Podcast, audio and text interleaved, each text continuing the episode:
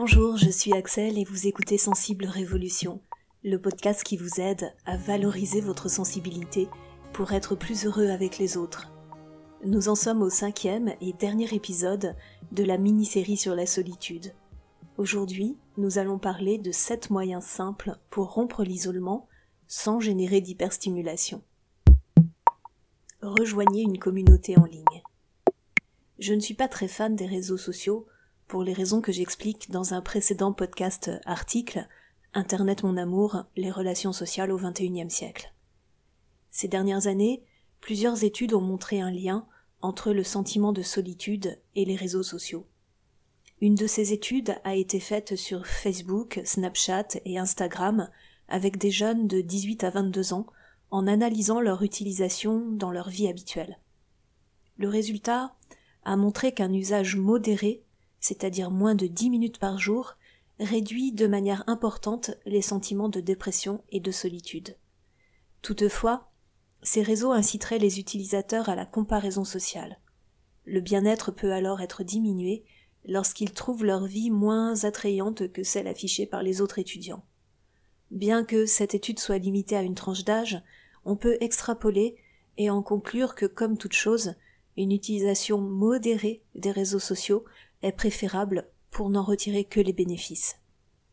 Pour ceux qui habitent une région isolée, qui ont souvent déménagé, qui se sont éloignés de leurs anciens amis ou qui souffrent d'anxiété sociale, rejoindre une communauté en ligne peut être un moyen confortable d'engager des conversations. Cela peut rendre une rencontre réelle plus accessible. Il existe de nombreux groupes Facebook ou des forums en ligne qui peuvent fournir un sentiment de communauté, il n'est pas nécessaire que ce soit un groupe de personnes très sensibles. Vous pouvez trouver de bonnes relations basées sur des intérêts communs, des loisirs ou des activités professionnelles. Attention, de même que sur les sites de rencontres amoureuses, de nombreuses personnes viennent sur ces groupes simplement pour passer le temps. Elles sont à la recherche de divertissement, mais ne veulent pas s'engager dans des relations profondes. Soyez vigilants et ne tombez pas dans le piège de la dépendance virtuelle au risque, comme les études le prouvent, d'augmenter votre mal-être. Inscrivez-vous à un cours en présentiel.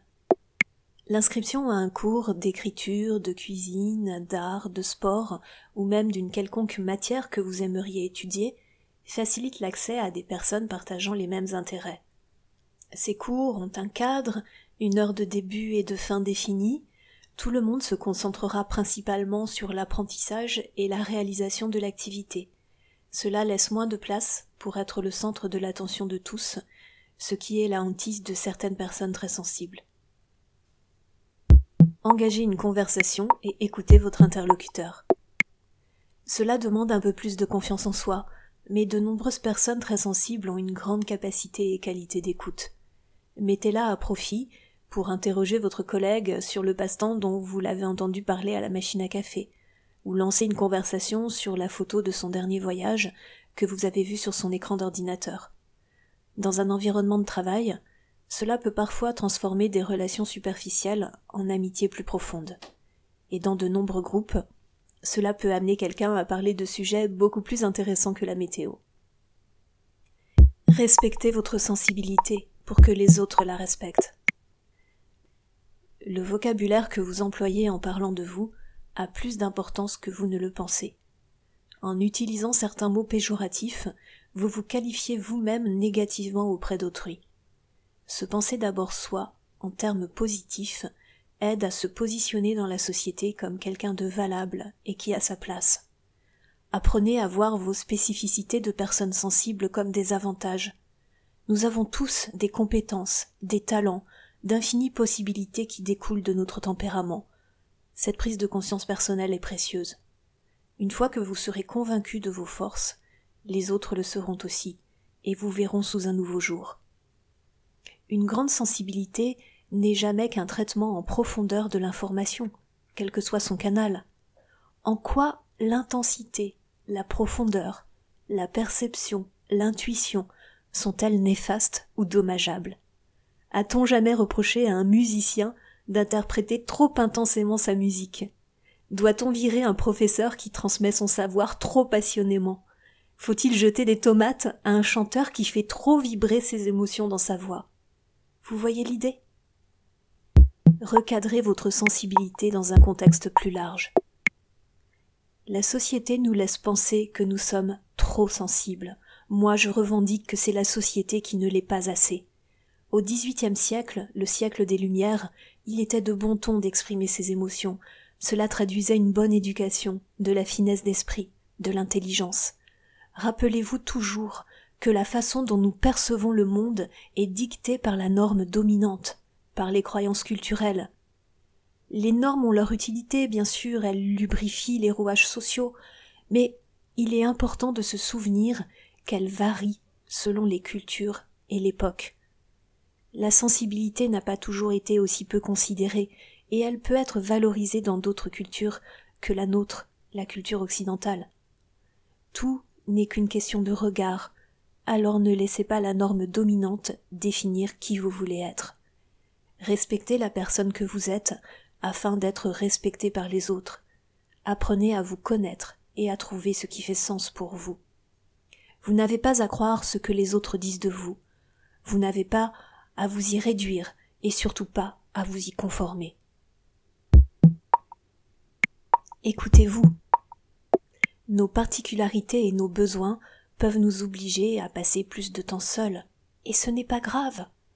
Peut-être avez-vous du mal à accepter l'idée que vous préférez tout simplement la solitude. Auquel cas je ne vous jette pas la pierre, car c'est exactement ce que je vis.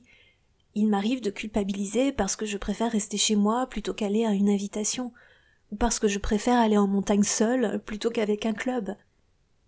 Jules Renard disait L'homme vraiment libre, c'est celui qui sait refuser une invitation à dîner sans donner de prétexte.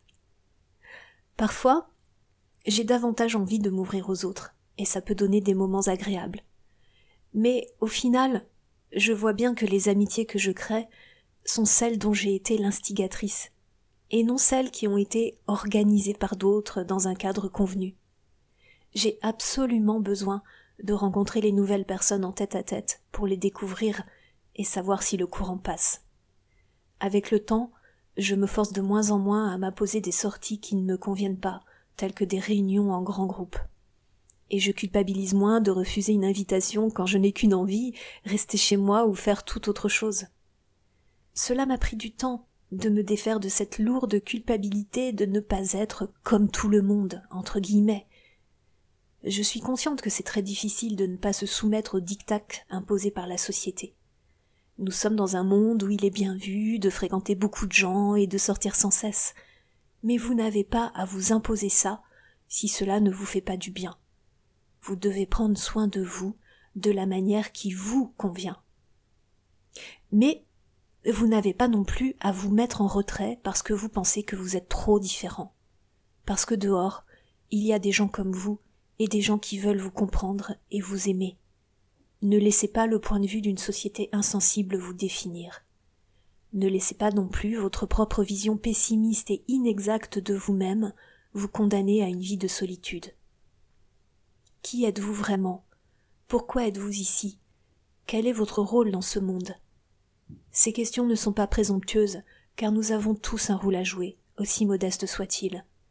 Qu'il s'agisse d'écrire un livre, de parcourir le monde, ou d'ouvrir la voie à une cause en laquelle vous croyez. Vous avez soif de sens, j'en suis convaincu. C'est le propre de l'être humain, et c'est d'autant plus important chez les personnes sensibles qui s'interrogent beaucoup sur la condition humaine. Trouvez ce sens et allez vers cet accomplissement en respectant vos valeurs et vos besoins devrait être votre raison d'être. Trouvez d'autres personnes sensibles ou des amis qui comprennent et respectent votre sensibilité. Je suis la première à comprendre à quel point c'est difficile d'aller vers les autres. Mais parfois, la vie nous montre que ça peut être aussi d'une facilité déconcertante.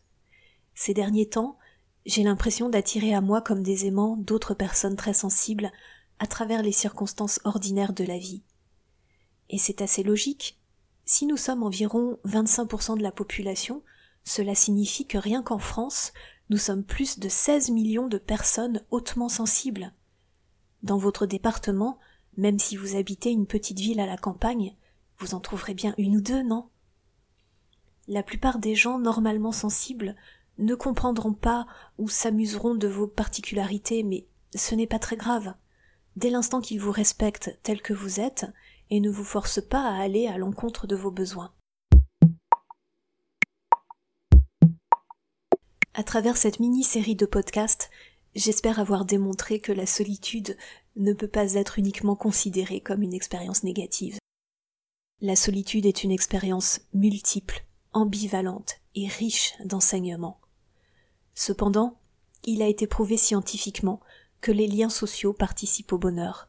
Il n'est donc pas souhaitable de s'en dispenser totalement. Disposer de bonnes compétences sociales, d'une capacité à communiquer efficacement et de manière agréable avec les autres, génère du bien-être. À l'inverse, être malheureux rend plus solitaire. Le manque de nourriture relationnelle renforce le mal-être. C'est un cercle vicieux. Comme en tout domaine, il y a donc un équilibre à trouver qui est particulier à chacun. Développer votre connaissance de soi vous aidera à bien connaître vos besoins et les respecter. Renforcer votre estime de soi vous permettra de nouer des relations sociales épanouissantes. Enfin, il me semble que vos critères de référence ne devraient pas être ceux dictés par la norme culturelle. Vos choix d'interaction sociale, tant par leur nombre que par leur forme ou leur qualité, devraient être dictés par vos besoins profonds. Je fais mon possible pour vous aider à avancer sur ce chemin. Si Sensible Révolution vous aide dans votre quotidien, de quelque manière que ce soit, la meilleure chose que vous puissiez faire pour m'aider à le faire connaître est de le noter et le partager autour de vous. Je vous dis à très bientôt dans un nouvel épisode, et d'ici là, prenez soin de vous.